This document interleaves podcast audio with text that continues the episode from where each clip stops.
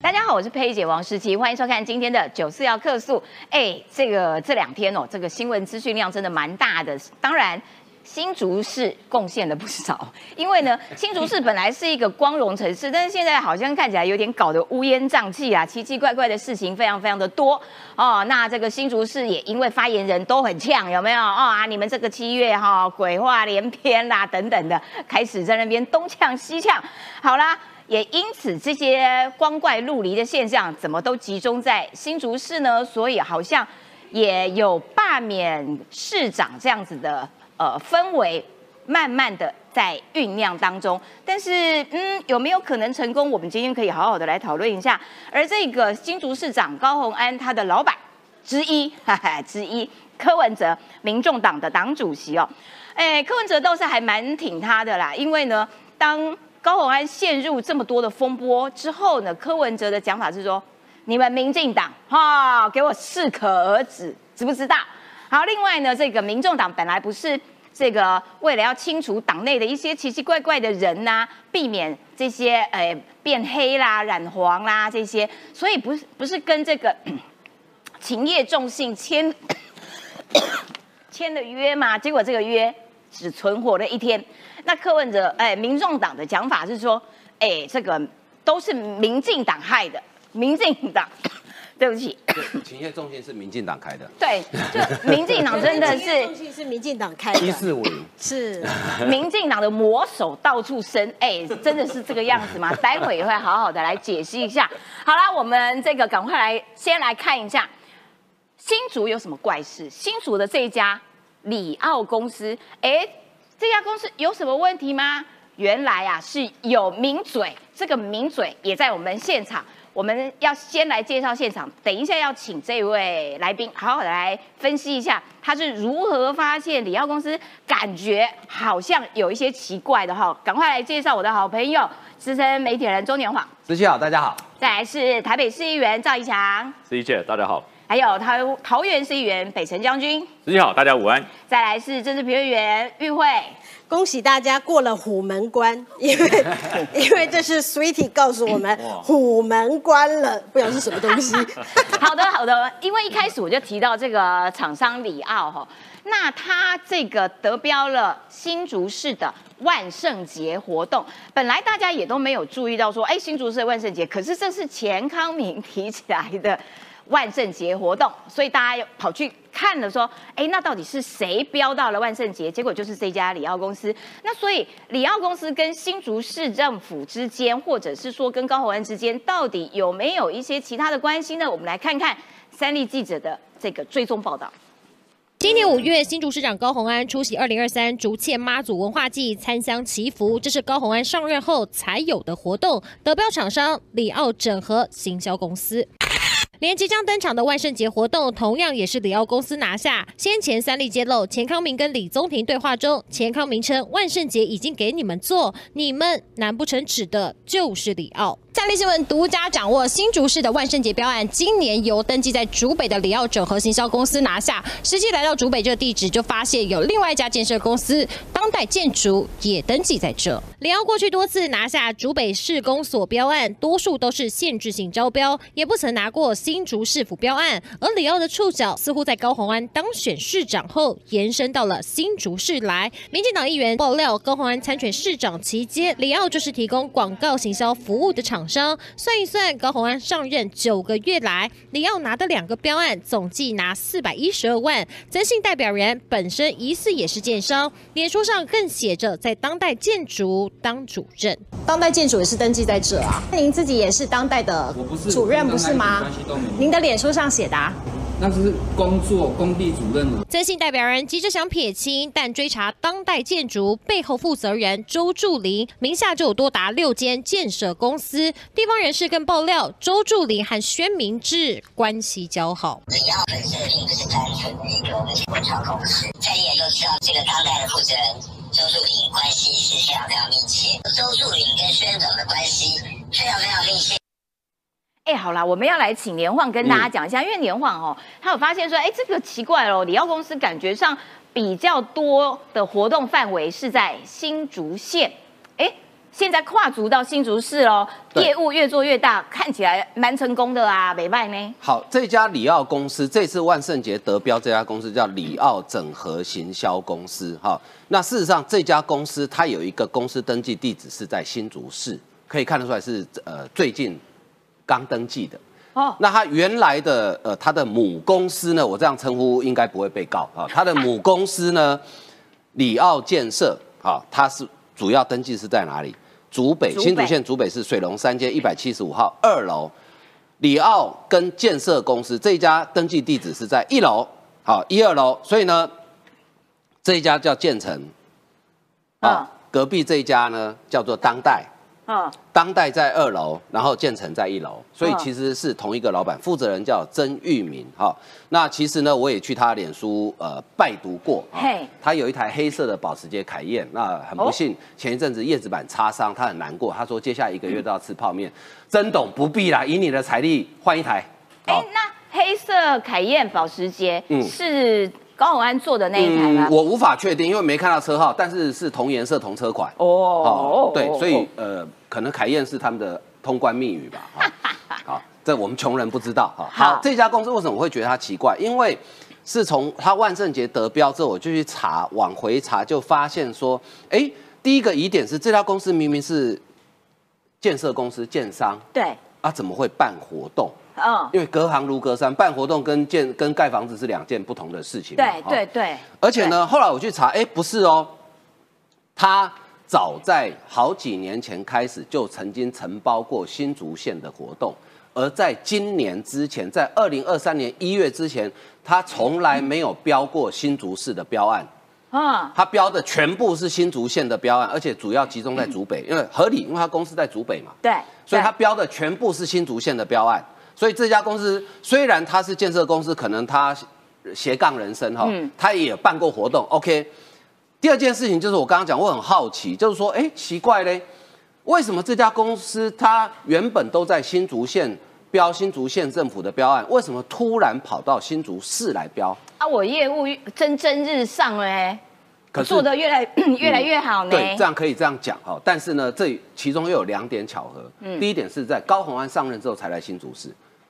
哦林志坚当市长的时候，他完全不来新竹市。哦，好，高虹安上任之后，他来新竹市发展。第第一个桥，第二个桥就是这个，选举的时候有政治现金十万两千三百二十三元，这一笔应该不是现金的捐赠，应该是可能是帮他付某一部分的费选举费用，因为一般政治现金不会不会有零头。好，好，依照政治现金法的规定是这样子哈，你如果标过县市政府的标案，你是不可以捐款给县市长候选人。可是高虹安这是走一个时间差，因为他那时候还不是市啊，长。对，那时候还没选上。所以也就是说，李奥四年后，如果高虹安假设他还可以连任的话，哈，他四年后是不能捐的，哈。第一个，第二个巧合是在哪里？也就是说，这一家公，我们知道政府标案虽然有时候金额不大，可是因为它付款保证嘛，哈，所以啊对很多厂商很想标。哈，李奥在短短的去年十二月二十五号高虹安上任到今年的这个呃万圣节活动，短短的大概不到九个月时间，连嘿标了两个案子。哎，那表示很有很很厉害啊，而且他只做的很棒啊，而且他只投标这两个，哦，中标率哎百分百百分之百。而且大家如果有兴趣，你去，哎，这都公开资讯，你去查一下它的绝标金额跟底价，其实非常非常非常非常接近。哦啊，，也我也不能讲有什么弊案，因为搞不好他很会算钱。对啊，只能说你要整合行销公司真的是很厉害。对，也就是说，这里面有非常多的巧巧合啦在高虹安上任之后，他标了两个案子，一个叫妈祖文化节，一个叫万圣节。然后呢，高虹安上任之后，他开始到新竹市发展，然后选举的时候正好捐款给高虹安。哦，这一切的巧合，这都是巧合啊、所以这也不是鬼话。嗯，所以呢，我觉得大家新竹市民哈、大家可以自己好好想一想。啊那其他的厂商想标新竹市政府标案的厂商哦，也许里奥的路线图就是你们的方法，也不一定。但是被抓去关不用找我哈。其他的公司都没有这种这么巧合的事情，是的但是高永安身上就是不断的有巧合，就是对它是一个。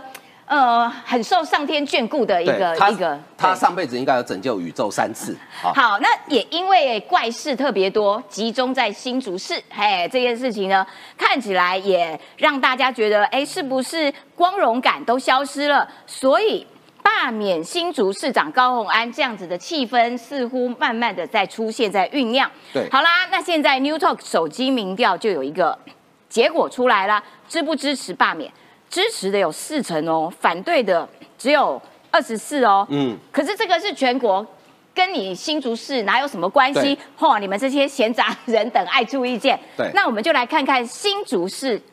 哎，新竹市过半支持，哎，我的天哪！这个如果高虹安看到这个民调的话，他应该要，应该心里要更为警惕啦。对哎，有当初我是历经这千辛万苦选上，结果现在过半的民众想要罢免我，哎，而且你知道过半民呃支持就是民调过半支持罢免是什么意思？就假设明天投票的话，高虹安百分之百被罢免掉。对好，因为其实罢免不需要过半，它是不需要过半，对它就可以过的。好，所以呢，呃，目前看起来这个氛围是这样，而且因为新头壳它是全手机民调，我们知道新竹人哈、新竹市是全国平均年龄最年轻的城市，也是出生率最高的，所以他们的手机的普及率相对是很高的。对因为很多都是在科学园区上班，很习惯用手机哈。当然，这是一个参考，因为真正如果第一个你要提出罢免成案、联署成案之后才能，但是就目前新竹市的市民的感觉是什么？第一个。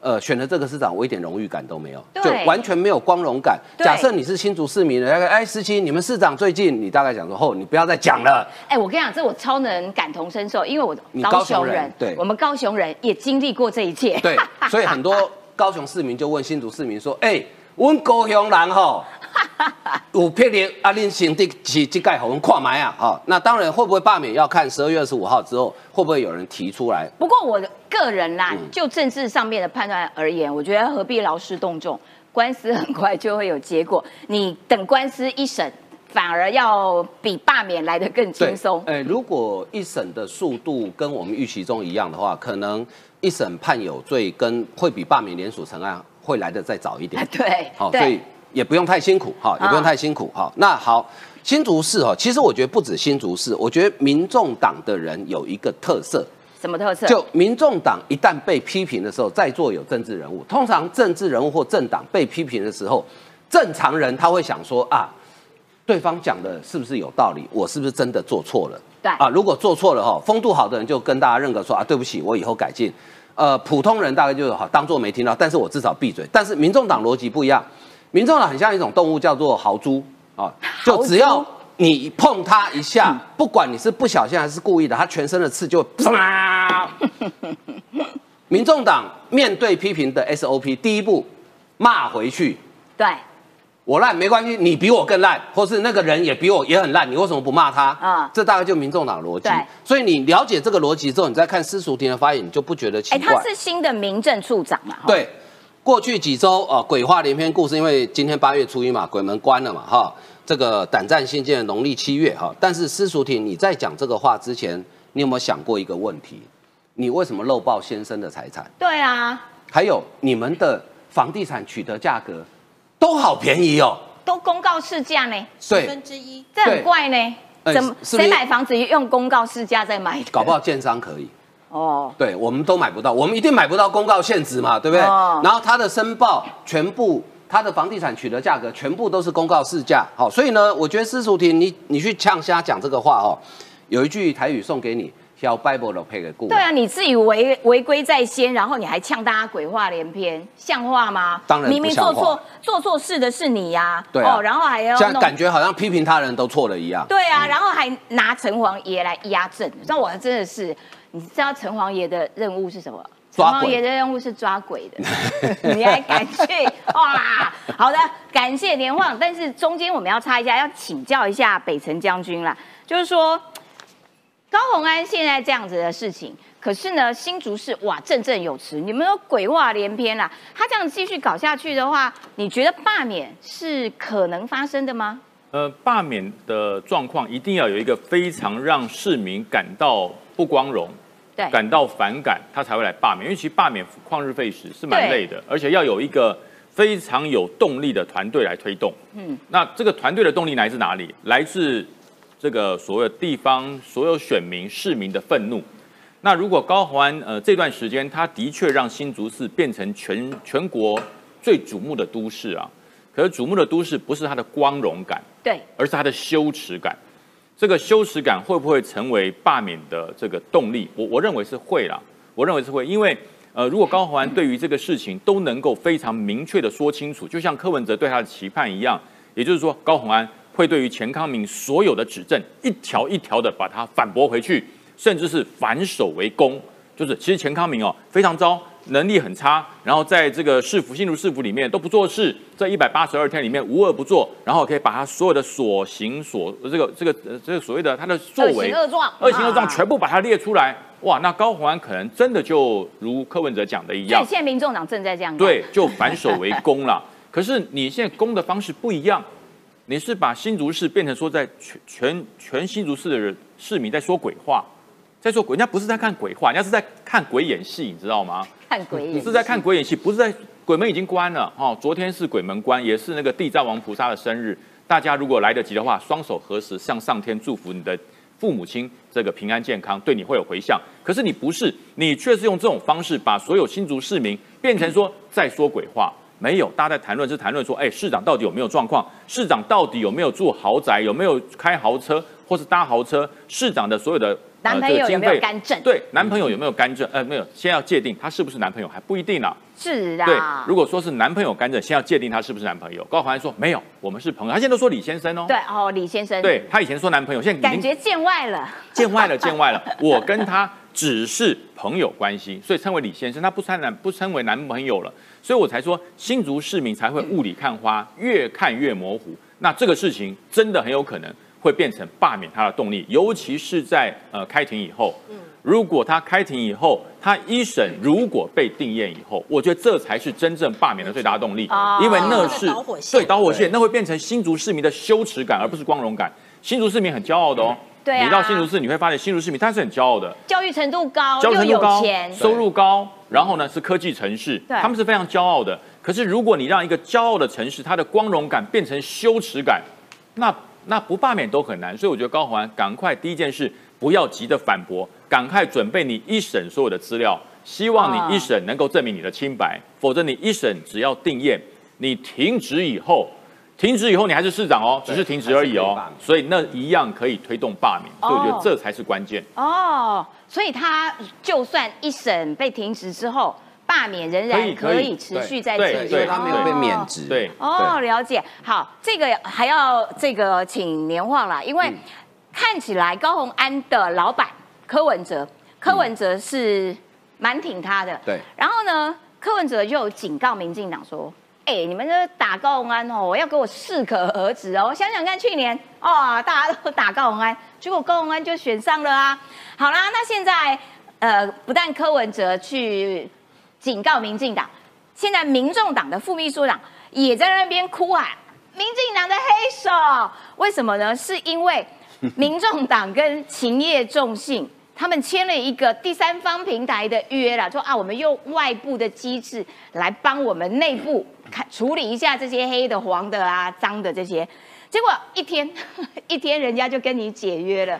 然后呢，这个民众党副秘书长徐府就说，是民进党害的。来，好，请年晃来告诉大家，揭开民进党这么坏的一个面纱吧。第一个哈，呃，高虹安的事情是钱康明讲的，对不对？钱康明不是民进党的，是他甚至他的政治倾向是比较偏蓝的，深蓝啊，对，所以他以前在卢秀燕那边，后来高虹安那边，所以他跟民进党一点关系都没有。所以柯文哲哈，不要乱搞啊，你也适可而止，不要乱随便赖别人哈。好，第二个，呃，勤业重心这个事情超超好笑，因为你知道吗？礼拜二就是他们公布记者会前一天，我跟陈志涵在有台同台，他就讲到这件事。我当时我只是稍微质疑一下，说，哎、勤业重心不是会计师事务所吗？他有办法查这个什么黄赌毒吗？这个拉皮条吗？嗯哦，他义正辞严双两毛对他一直直言跟我讲说，啊，人家有征信业务啊，好、哦，所以他们认为勤业重信其实也有在做俩高的事情。其实你找错，你要找蔡圭，不是找勤业重信。那不是蔡圭做的吗？对，要找蔡圭。好，而且蔡圭应该也是侯友谊最好负责，因为蔡圭会俩高。啊，对哦，俩高。好，提醒一下，侯友谊还在，他在美国，都没有人都没有人关心他，好我很为他感。那事实上，勤业重信有没有做征信？有，但是人家做的征信不是这个征信对，他做的是商务的征信。比如说，假设十七，你今天想要并购一家公司，但是你想知道这家公司的过去的财务状况、经营状况。这时候你就可以找勤业中信，他会把资料给你，完整的给你，告诉你说，哎，这家公司可不可以买？啊哦，这个叫做商务征讯，征信，而不是这种征信啊。好不是俩高的征信啦，好不好？可是我觉得得实际关键在这里，关键在于说是民众党搞不懂，还是他们在利用勤业中信？哦，因为我们知道勤业重信它是国内的四大会计师事务所，也是世界知名的公司。对那会计师，大家对于会计师第一印象什么？值得信任，因为他要记账，他要做账，对啊所以会计师一定要值得信任。对那再加上勤业重信的呃企业形象，长期来讲在国内相当不错的，所以柯文哲找勤业重信，我是不晓得他们双方沟通的过程哈、到底发生什么事了哈、但是柯文哲找勤业重信其实只有一个目的，要利用勤业重心的形形象来洗白我民众党，将来四叉猫哈、再骂柯文哲，再讲民众党有这个黑道有色情，然后呢，民众党人就很大声的呛回去说啊，哎你是在侮辱勤业重心吗？你不相信他吗？勤业重心还是要相重信信已经帮我们把关了啊，但事实上哈、背锅背锅单位。对背锅单位，所以我觉得勤业重信这一次公司高层可能要对于那个去跟民众党接头的人，可能要稍微了解一下到底是发生什么状况。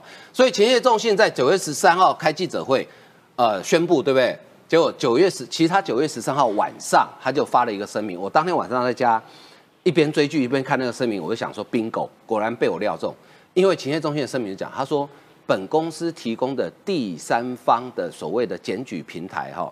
只收资料，不做任何的实际的调查跟处理。我们收到资料之后会交给委托人。讲这样很复杂，大家听不懂，对不对？嗯，好，各位观众朋友，公司都有收发，勤业中心就是收发而已啦。啊他只做收发的工作啦。啊，就是今天你去检举，然后呢，勤业中心收了之后转给民众党，然后民众党怎么处理，不关勤业中心的事情那勤业情。中心怎么会去签这个约啊？对，我也我也觉得我也不懂，到底是被谁变了啊？对我也不懂。可是呢，很抱歉，柯文哲记者会上怎么说？他说，勤业这个第三方平台作为机制，会由勤业受理做初步查核，有调查结果哦才送到党中央去处理。哦，所以我记得那天的记者会，勤业有代表，对，他在现场可能听到已经脸上三条线，然后回去赶快跟高高层报告，老板不对，这跟我们讲的不一样。对哦，所以为什么晚上他会发新闻稿？原因就在柯文哲讲这句话。哦。引进外部机制是因为没办法在党部里面设正风处，所以要把查核机制委外，新系统拿来检视高鸿安，刚好。结果第二天，啊，勤业中心当天晚上秦业就说没有，我们没有要调查哦，对，而且他说第一个叫我查高鸿安，请问我要我要查他哪 哪一趴？应该先从先从男朋友开始查啊嗯。好，所以呢，就是柯文哲在记者会上吹得太凶，秦业发现说，可能这个你跟当时跟我们我们双方签约内容完全不一样，所以他才会晚上发新闻稿，然后第二天赶快讲说避免误解，终止委任。结果呢，徐府啊副秘书长他说，哦，这民进党都民进党搞的，因为绿色恐怖哦。对，勤业中心承受莫大压力，亲身验证活在绿色恐怖啊！请问勤业重信是民进党党营事业吗？对啊，啊，勤业重信是民进党开的吗？还是你觉得勤业重信是一四五零？而且黄珊珊也加码，他就说哇，哎呀，民进党、民进党还有侧翼，一直误导抹黑等等等等，让勤业重信蒙受困扰。哎，你们自己跟人家签的约，跟你们党主席讲的内容不一样，然后都是民进党害的、哦。对所以不止民进党控制柯文哲的那张嘴哦。对最近国民党也在打啊，对，好国民，党也开打了。所以勤业中心光打柯文哲一个耳光还不够，晚上早下午宣布终止委任，早上宣布委终止委任，晚上再打一耳光，落实耶稣讲的话，人家打你的左耳，你连右脸也要继续打。好没有错，终止跟民众党第三方检举平台服务委任，主因为服务范围已超过合作原意，并无所谓政治因素等压力。啪啪啪。对，打到他他不是给他打，他是打回去。对打到头都晕了 啊！对啊所以四叉猫就讲啊，真相大白之后，民众党该不该跟我道歉？该好，所以呢，我还是建议民众党哈，四叉猫有提供一条猫服务，对呀，对，而且呢，你知道他们跟企业中心签的约很有趣哦，要什么样身份的人才可以检举？要党员。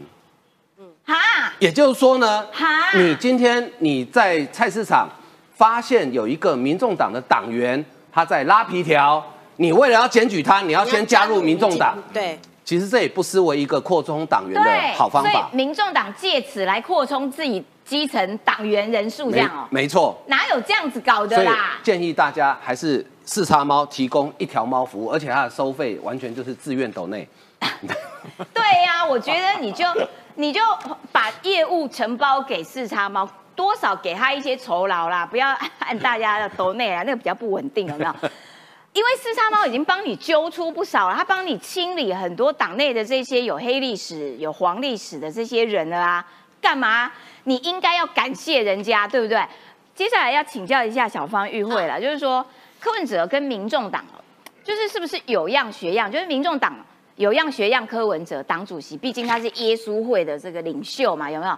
碰到事情，第一件事情，民进党碰任何事情，不管是左边来一个事情按，民进党；右边来一个事情按，民进党，到处都是民进党，民进党的好威风啊！对啊，所以民进党现在变民进党维拉了哈。对民众党来讲啊，呃，柯文哲是素人政治，大家请听好。过去有一阵子呢，大家觉得素人政治好棒哦，听到阿北可爱、阿北务实哦，就觉得柯文哲好像讲什么东西都对的。那阿北哈、因为他呃过去是当医生嘛，但我们有所谓的白袍效应，就医生讲的放个屁都是香的啊，所以呢，这个我们都会很相信医生。可是呢，现在知道这个医生是一个开了刀以后找不到盲肠，是一个开刀以后本来是学外科的，结果人家外科啊觉得啊这个这个不要在我们这个科里面待，所以只好到急诊室里面蹲的这样子一个医生，那是一个哈这个看起来是一个笑话的医生，所以我要再请各位，我们要严肃一点去思考素人政治啊，在现在这个时间点上，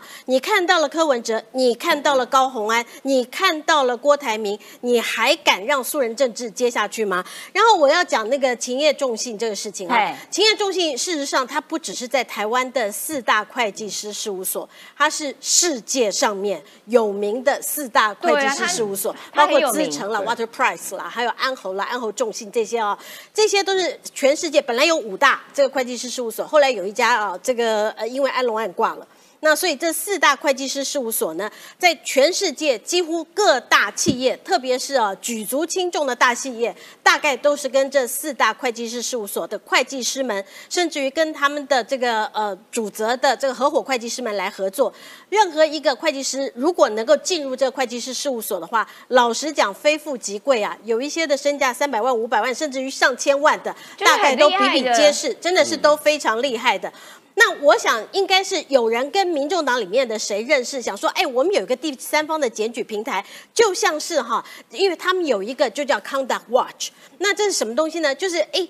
我有买一套的软体啦，哈，比如说怎么这个 ERP 啦，或者是什么东西，啊，结果哎，我发现呢，这个我隔壁的小王很讨厌呢，他偷用我的这套软体啊。那现在我得知了有这样的一个检举以后，我收集了资料以后，我告诉人家说，哎，我的 Conduct Watch 哈，呃，得知你的这个呃整合系统被人家偷用，他的目的原来是这样，不是给你那个第三方整检举整合系统给你这样乱用你们有。党员在考人家小鸟，是，对啊他的，但是民众党为什么会这样？因为民众党他的思维逻辑全部都是一样，他这一次是要蹭啊勤业重信。他过去蹭过谁哦？他蹭过五月天的 keyboard 手，还记得吧？对他蹭过蔡依林的伴舞，还记得吧？舞群还蹭过杜聪明的家里面的红包，这些事情都是近期短期之内我们的记忆还没忘掉。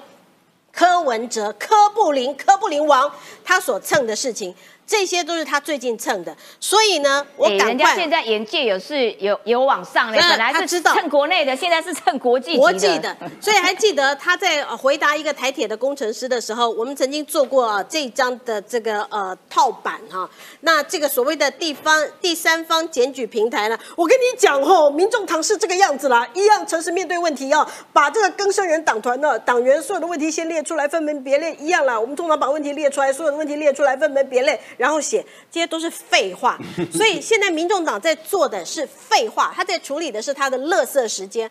为什么呢？因为柯文哲知道，他从今年的七月十六号开始，发现他一个一个过去神格化，他过去坐在神坛上，就现在他被拉在神坛底下，被大家吐口水，被大家踹。为什么？是因为大家发现，原来这个人阿北一点都不务实，阿北一点都不可爱，因为阿北整天在说谎，整天在造谣，他要塑造另外一个敌人呢、这个敌人是谁？就你们民进党啊！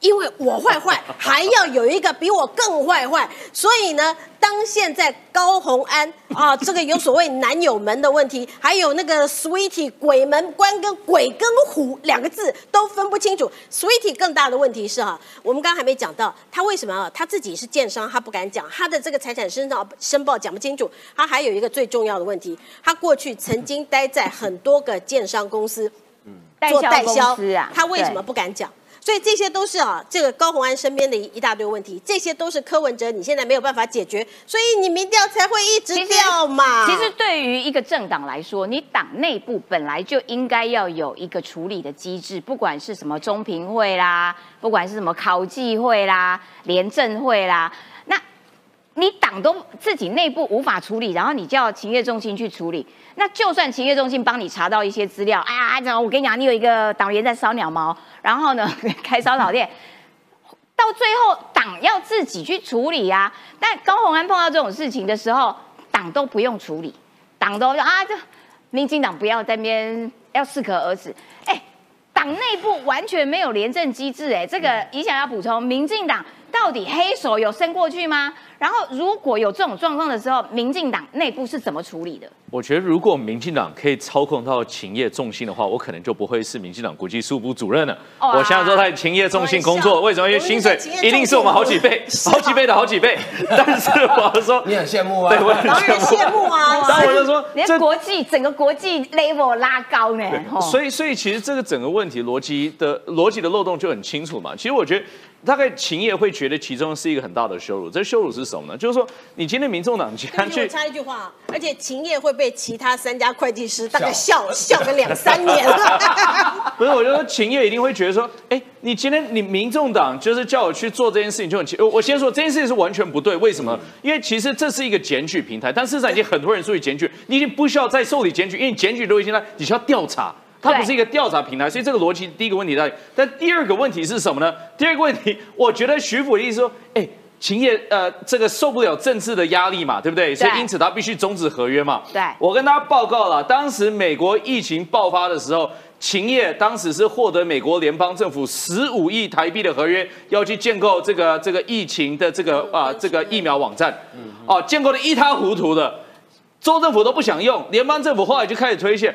我说勤业重训遭受美国联邦政府的压力，都已经没什么事了。你今天你徐补意思，你受到民进党压力，你就垮了啦，你都没办法了，受民进党不了了。大于美国联邦政府。所以民进党超厉害，我们是世界最大的恶势力了，什么都管得了了。管整个地球啦，再讲。下去，勤业中心以后名片上面要把自己涂掉，会被人家笑死啊不！过我们认真讲比较重要的事情啦，就是跟总统大选实质相关的这些事情，就是柯文哲自己的表现。这个部分也要请怡翔，因为怡翔的这个外交事务经验非常的丰富。好，柯文哲接受了彭博的专访。那之前是赖清德也接受了彭博的专访。好，在这个专访当中，先看柯文哲他的讲法，他说。九二共识在台湾没有市场，要换个名字，我们要请怡翔上来。然后呢，他就说啊，这个哦，要换一个名字啦，等等，而且我们一定要对话啦。啊，如果是我哦，要从不具争议的文化和体育方面开始进行交流啦。哎，不是啊，文化跟体育在中国看起来什么都是政治啊。对啊你自己自以为说啊，这个东西跟政治无关，有关，凡事都与政治有关，这是中国的立场。然后彭博的这个呃评论是认为说，哈，它是一张鬼牌。那相较于民进党赖清德或国民党侯友谊，华府对他当选之后会做出什么决定，比较难以捉摸。好，那所以鬼牌这件这个评价算是正面还是负面？当然是负面。我我是柯文哲，我看到这篇报道，我可能眼泪开始流下来。为什么？哦真的吗这篇报道其实蛮负面的、啊。那我先讲这彭博这件事，因为我基本上我认为说柯文哲愿意接受彭博新闻的专访，我我是给他鼓励，我觉得是很好的一件事。因为赖清德是先接受了，所以可能也增加了大家的一个意愿，说可能要跟外媒互动。那我觉得把话讲清楚是一个必要过程，但是你讲清楚之后，人家怎么去分析你，那就是另外一回事了嘛，对不对？那彭博的分析，我觉得对柯文哲真的是蛮负面的。我先讲啊。彭博基本上在标题跟第一段话，他是用有点像中年大叔的方式去形容他。他说他是一个 socially awkward，这样子就是一个跟人之间有一点尴尬哦的一位一个叔叔这样子的感觉，就是似乎叔叔啦哦怪叔叔，就就似乎好像就是跟人正就是大家所普遍互动的一些政治人物就是不太一样。那这有好有坏，对不对？那大家各自评价。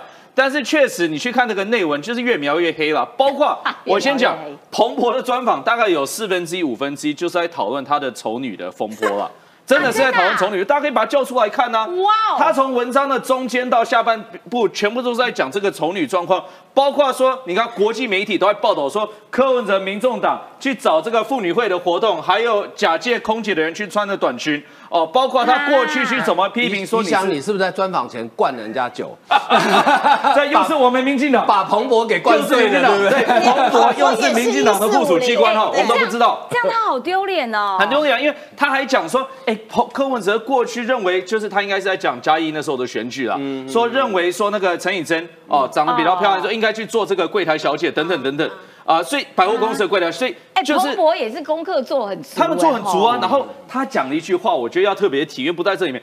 他说柯文哲过去啊、没有道歉，在我们专访当中也没有道歉所以哇塞，哇天哪！对哎，彭博根本就是故意搞他吧？所以你知道吗 这个？不是说级黑，不是说你想接受专访就一定是正面的效益，对不对？你想接受专访，人家怎么评价那是另外一回事了。民众党读不出 between the lines。但还有还有两点呢，还有两点要讲啊。民众党不会看，还有一点就是说，他我先不讲鬼牌的事情了，因为他其实现在讲说这个美中的部分啊，他说其实美中对对都对他很陌生啊。就是相对赖清德、侯友宜对他是很陌生，所以我就看到这句话，我就回想起当时葛莱，因为葛莱也是，就是说，哎呀，这个可能他他就说，哦，我是这个最会沟通的，那北京也可以沟通，华府也，哎，彭彭博说你你都不认识啊，人家都不认识你，你要怎么沟通哦？嗯，再来了，他的结尾就是柯文哲是一张鬼牌了，对。好，这鬼牌绝对也不是正面，鬼牌在英文就 wild card 嘛，wild card 就是充满了变数啊，你这会出什么牌？这鬼牌是要代表什么都没有人知道嘛。那为什么他会用鬼牌形容？其实很简单嘛，因为他话讲的不清楚啊。九二共识，对不对？九二共识，他说，哎，在台湾似乎没市场，我们是不是该换个名字？换个名字有换到本质吗？内涵没有换啊。没有换嘛，嗯所以今天九二共识，你是不是承认这个所谓的一中框架？啊是不是承认迈向这个所谓的统一一国两制？这个你都没有讲清楚，你只说我要换个名字，那这骗得了谁？国际媒体都不会被你骗了，况且是台湾民众哈。所以今天我要说的是，整个专访啊，对柯文哲，我不认为是具有加分效果，只会让国际社会对柯文哲产生更多的问号，让我们台湾的人民哦对柯文哲产生更多的问号。了解，感谢你讲。就是说，我觉得柯文哲还真蛮没内涵的，他就以为可以呃逢人就糊弄啊，现在连外媒他都想用糊弄的办法，说啊九二共识哦，大家不喜欢这个名字，那我们就换一个名字啊。但是内涵才是美国想要知道的，美国希望知道说，哎，能不能够预测，能不能够维持稳定，这种要符合双方的利益嘛，符合美国的利益，也符合台湾的利益，那个才是人家重视的啊。好，除了他之外，哎呀，昨天 最夯的新闻有没有？哎，赖佩霞，坦白说，我觉得蛮出其不意的，算是一个好招啦而。且保密到家，没有人猜到过。对他，因为保密有没有？保密到。保密到有没有美国籍你都不知道，这也是蛮天才的啦。好，结果呢被 被呃被这个呃问到说，哎啊你要当副手，可是你爸爸是美国人啊，那所以你的双重国籍这件事情怎么处理嘞？哇，那赖佩霞也是好像也蛮也蛮阿萨里啦。呃这个已经请律师再去处理，要放弃美国籍。那中选会其实还算贴心，你只要在十一月二十四号登记最后截止日之前，你放弃美国籍，你就可以来参选哦，中华民国的总统。好啦，那结果你事前真的都没有调查一下你的副手，没有讨论一下说啊理念合不合啦，然后背景啦等等的身家资料啦等等的，哇！结果郭台铭的发言人黄世修说，公布副手当天，郭板才知道他有美国籍，保密到家啦，因为大都当天才知道是赖佩霞。然后呢，赖佩霞自己她自己很很也蛮可爱的。我事前就知道美国籍的问题，记者会之后会立刻找律师向 AIT 联络哈，要来放弃美国国籍。这个要请年方说明。哎，你之前就知道，你不是应该赶赶紧跟你的搭档郑这个郭台铭讲啊？然后如果你是真心诚意这个一起拼，那你就应该在事前处理掉这些事啊，你就开始着手进行。放弃国国籍的行动啦！我觉得这个动作有一点点 搞笑，哈，就我们耍宝啊！就是我们会我们在座人可能都不知道赖佩霞美国籍，但是有一个人一定知道，就是他本人。对，他一定会知道他美国籍，而且他也在台湾住了这么久，他应该知道台湾的公职人员是不能具有双重国籍的。对，所以照理说你在答应郭台铭的那一刻起。你就应该跟郭台铭讲说，哎，那我有美国籍，我赶快来去放弃。对啊，正常是这样子做，对不对？呃，还还是说郭台铭其实是前天晚上才跟他说的，所以他也来不及去办，因为 A I T 下班了啊。呃，这这我就不知道。但是呢，这有这里面有个很大的问题，就是说哈，因为中选会的这个正副总统选举罢免法的施行细则里面，它的规定那一段法律文字有一点点的模糊。嗯，他意思就是说。你去联署现在都没问题，你去登记的时候不可以具有外国国籍，但是登记截止日是十一月二十四号。如果这两天照吴征、照李问他们的说法，赖佩霞要拼在十一月二十四号以前收到国务院核准的那个文件，基本上不太容易，因为只剩大概七十天而已，很拼了，很拼。我不敢讲完全不可能，因为以前林瑞雄曾经有，也是九月十五号、九月十六号，其实蛮久的，因为也是李翔也有放弃过加拿大国籍，所以大概都在两到三个月之间。哦，在李翔你那时候也花了。我们加拿大比较快，因为加拿大它其实是蛮呃就简单的一个程序，美国超复杂，所以美国你知道我先说林月霞他这个呃可能不是完全的呃正确哈呃。因为什么呢？因为赖赖佩赖佩霞。赖佩霞最主要是 A I T 只受理你当事人的一个申请文件，就是说他不接受你透过律师，对，一定要当事人去做，对对。哦，而且他怕说你是被怂恿或者，而且他的移民官会面谈至少两次，第一次他会先问你，他想要确认你是不是受于强暴胁迫的势力而被逼放弃美国籍，嗯，所以他是美国美国呃，对于美国公民放弃美国籍，他有一个很大的原则，就是你是完全出于自愿。所以他会再三跟你确认，所以你照那个时间来算起来的话，十一月二十四号之前要收到国务院核准的公文，我觉得有点拼。好，现在问题来了，假设十一月二十四号之前他们去登记，出现一个情况，赖佩霞拿出我申请放弃的，那国务院也收了文，也盖了章，但是还没有核准，这样算不算完成放弃？不算啊，对，要完成啊，对，所以这个到时候会有很大的问题，而且所以这种。这种搭配组合有没有一种可能性是说选不选不下去？就是我我我先来演一场啊，对，然后十一月二十号去登记的时候啊，对不起，因为我是美国人不能选。啊，拜拜，大家拜拜。啊，前面都误会一场了，拜再见。而且其实放弃美国籍还有一个问题，我不晓得赖佩霞有没有想到哈，嗯，呃，也许这一这这一条，也许郭董可以帮他买单，因为放弃美国籍，美国人也不是吃素的。他怕你因为在美国欠了很多税，你放弃国籍，顺便放弃税籍，我这个税我就不用缴了。所以很抱歉，放弃美国籍会有一个程序，在你宣誓的前一天，他会把你所有的财产，请注意，我讲的是所有的财产，包含你的股票、珠宝、你的房地产，全部用当天的市价来计算。嗯，然后呢，算出来一个金额之后，如果你达到缴税的标准，很抱歉，那个税率四十趴而已，不高。啊，等于是要剥掉一层皮。但是跟郭董讲 OK 的啦，讲钱就俗气了。当我副手，当我副手。你确定？好，所以这是赖佩霞可能将来会面对的问题。好，那他得要赶快去解决。不过平常心讲，郭董找赖佩霞，呃，加分减分现在看不出来，但是至少制造话题，我觉得这一点郭台铭是成功的。没错，而且其实你看昨天赖佩霞出场的时候啊，哇，你让那个。气场真的很强大哦，感觉上他比较像正的哦，郭董在旁边啊比较像负的。好，那结果呢？郭台铭他今天早上，这个是我新加的一一个一个这个图卡，因为蛮有意思的。郭台铭哦，其实蛮多年轻人 想要跟他握手啊，都叫他爸爸。结果他在 PO 了一篇脸书，他说：“年轻人，你们要多出去闯一闯，不要当井底之蛙呢。”吼。骂 骂年轻人，结果下面的贴文，年轻人都在酸郭董啊！你以为每个人年轻人都你儿子哦？啊，机票相关费用跟你核销吗？等等，然后就在那边嘲讽他们的 郭爸爸。然后呢，结果现在蓝营感觉上有一点害怕赖佩霞，对，哇，开始骂了，这是怎么回事啊？因为赖佩霞的效应哈，我觉得对赖清德不会有什么影响，影响不大。呃，第一个原因，他现在民调去最最领先；第二个原因是，呃，民进党本来这个找副手就有他自己的节奏哈，但是对于侯友谊跟柯文哲会造成压力，主要是因为这两个人是属于落后面，他是，而且他跟郭台铭呃差距并没有非常大。为什么我这么说？为什么蓝营会紧张？是因为今天我赖佩霞就摆出来这个条件摆在这里，呃，然后你侯友谊找谁？哦，然后柯文哲找谁？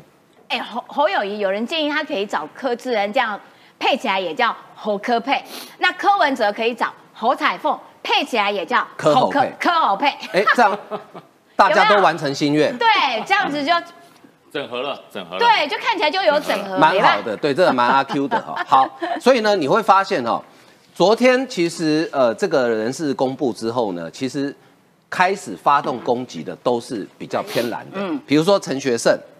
啊，对，他怎么说呢？陈学生已经很久没看到他了哈。对，他特别质疑赖佩霞的学历哈，因为赖佩霞的最高学历是中国广州济南大学，对，不是台湾在普在南投那个济南大学哦，对，是中国广州。陈学生讲，他说哈，你这个中国广州济南大学学位，这个学校很多台湾政界人士过去念过，有一阵子很流行去那边洗学历，啊，爆发出一波风暴。后来才被教育部禁止这样做法，结果今天郭正营反击说：“哎，你是不是打到自己人？打到自己人，因为对蛮多的。国民党里面其实有好几个哈。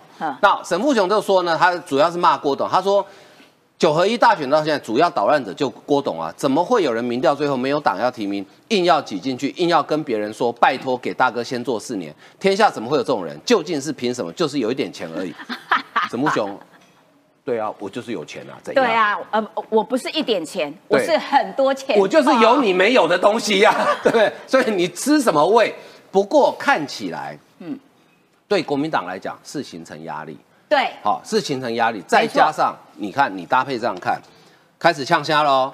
谢点林说脏话十万份，我给你。哦。何胜峰说南投三万份，我给你。哎，本来不是说国民党的这些地方派系。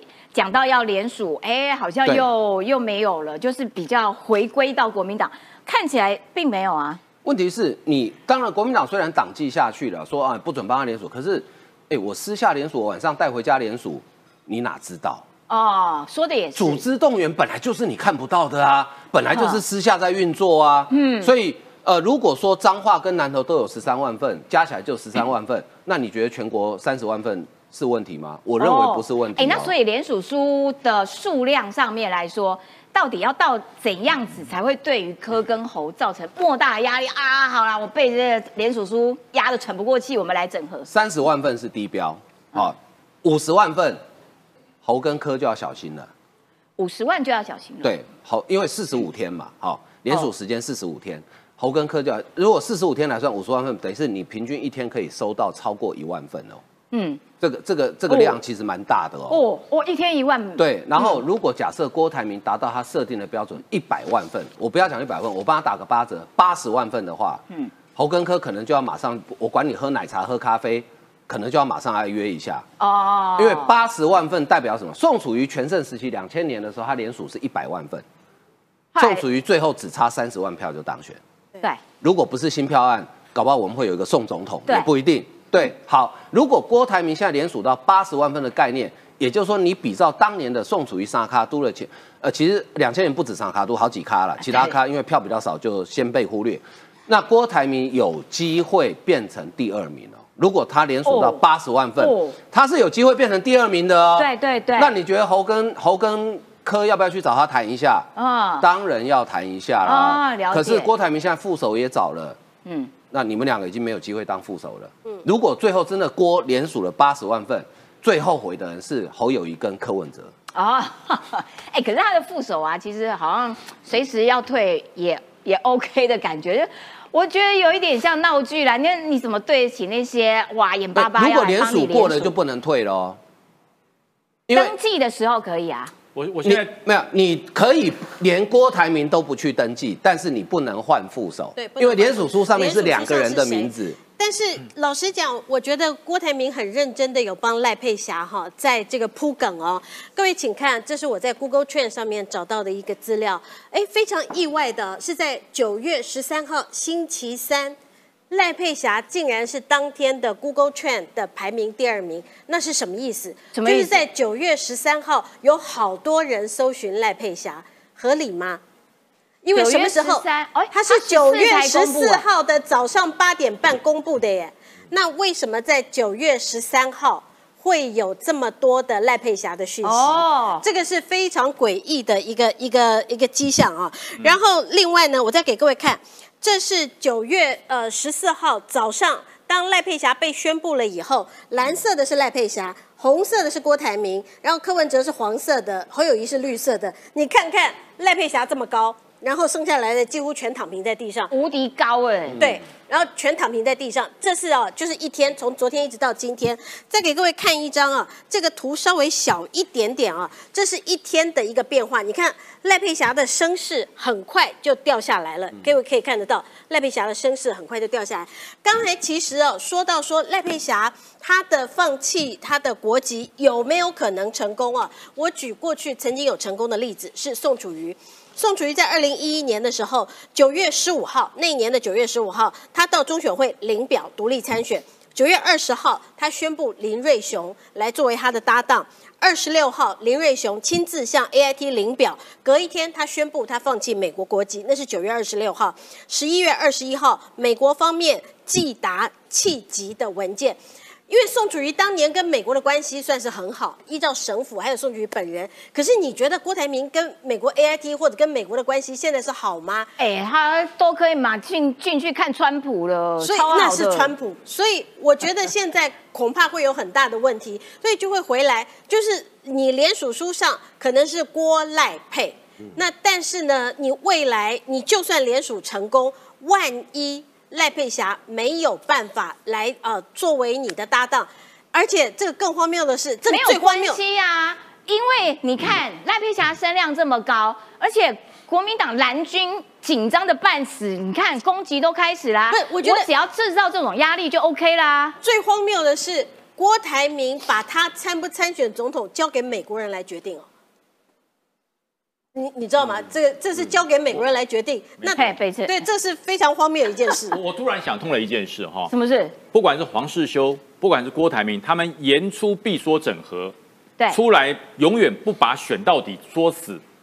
赖佩霞，我突然间豁然开朗哼，他变成郭台铭的一个非常好的借口，不选的借口，而且是美国啊。对，也变成国民党或者是民众党，他看谁来帮他联署的一个保证，就是你放心的帮我联署，联署过了也没有用。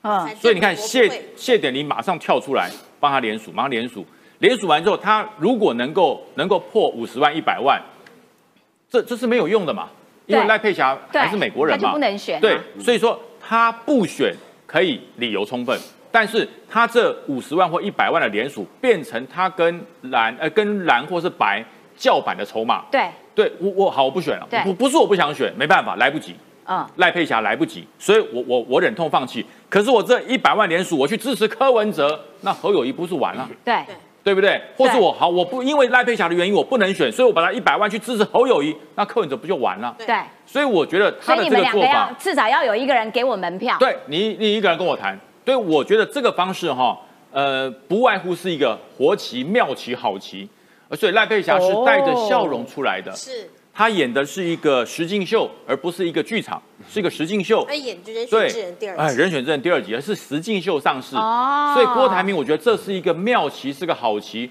到时候不是我要退选，不是我不选到底啊，那就来不及嘛。哎，理由充分啊！美国卡我，哎，对对，理由充分，那，都是美国人错美国。人是终于不是民进党的错了。美国人是民进党美国人也是民进党的附属组织，哦所以也是民进党的错。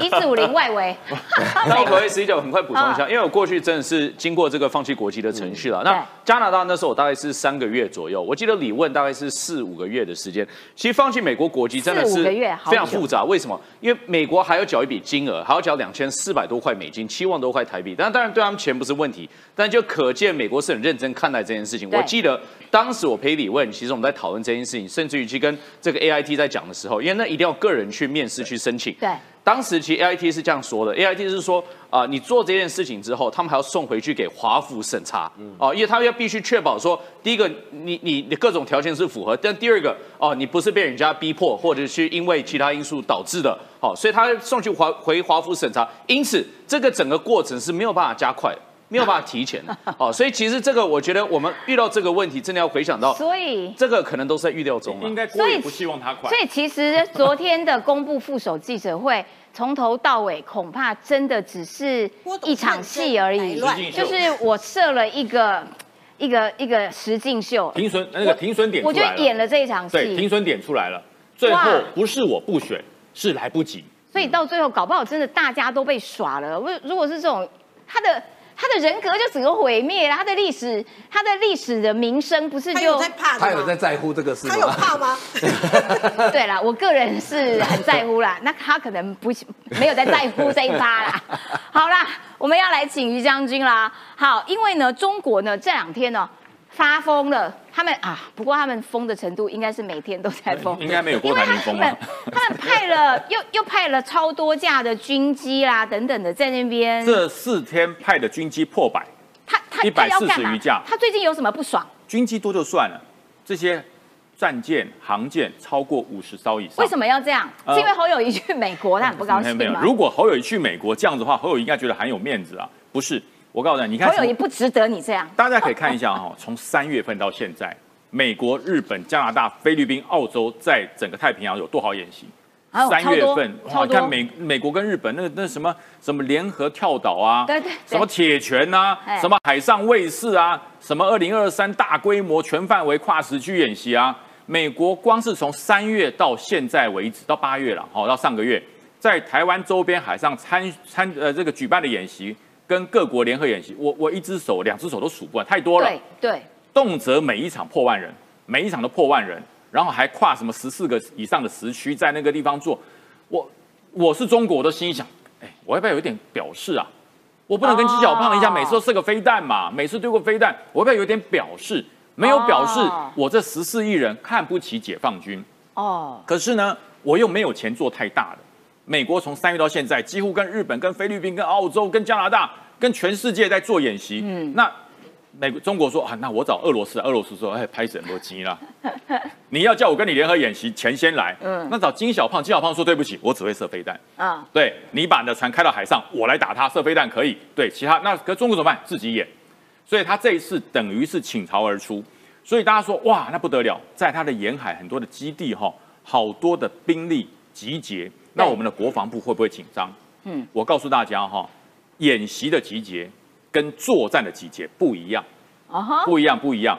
因为演习哈，它是有一个时间限制，可能演习三天，对。可能演习五天，嗯。所以它集中的兵力、集中的材料、集中的所谓的演习用弹，还有演习用弹跟作战用弹是不一样的，嗯，那个会有不同的等级，嗯。那我们的电展室还有我们的情资情收机构都会回传，哦，对，会回传。所以为什么我们国防部可以研判出他这个演习是演习几天？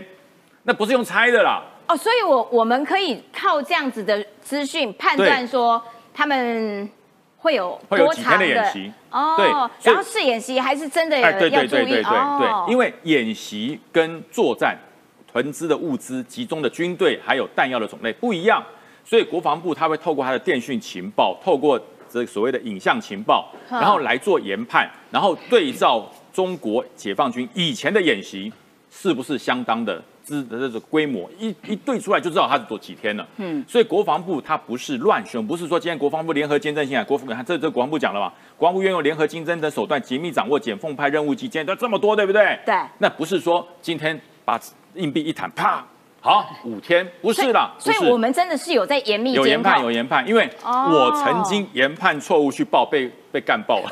对，这我曾经有做过这种事。那时候嗯小官的时候，跟我们长官报，报我被干爆了。嗯后来长官才教我说，你怎么不能乱报啊！我说我你这种我是超以前的，我被干爆了。那小官总有突锤的时候，回来之后重新来做。它是每一个研判都是有根据，了解所以说中国派这么多出来做什么呢？就是要跟美国、日本、菲律宾、澳大利亚这些演习做个平衡。可是不要让你们每天在那边给我耀武扬威，我也有。专美一拳，所以他们必须要这样做。哦，了解。好的，所以我们还是要提高警觉啦。要要要，啊但是国防部不是睡觉哦，嗯国防部在他利用他这些舰基建在营在活动的时候，我们的所有的雷达、所有的飞弹都是跟踪追踪，都是跟踪追踪，很担心他做一件事，就是由训转战。嗯，因为呃哦哦对由训由训转战，我们说我们研判的很正确，可是我告诉你，海上多白痴，就会有那些傻瓜、那些笨蛋兵突然间就开干了，那我们都会预判到，所以只要他们的船船跟基建过来，我们的所有的飞弹、实弹都是实弹来待命。了解，好的，非常感谢北辰将军的这个精辟的说明。好啦，每个人都还是要提高警觉，有没有？因为呢，我觉得中老共呢就一天到晚在那边 k 笑，然后飞机啦、军舰绕来绕去，它其实也消耗掉我们蛮多的这些资源啦，包括钱啦等等的，所以就很烦。有一个这么爱闯祸闹事的这种邻居在旁边，所以呢，这件事情能不能够保卫台湾自己的安全？投票其实是一件最重要的事情，好，投票关乎到你跟你下一代的未来，好不好？好，今天节目时间到喽，下礼拜一同一时间，拜拜，谢谢各位。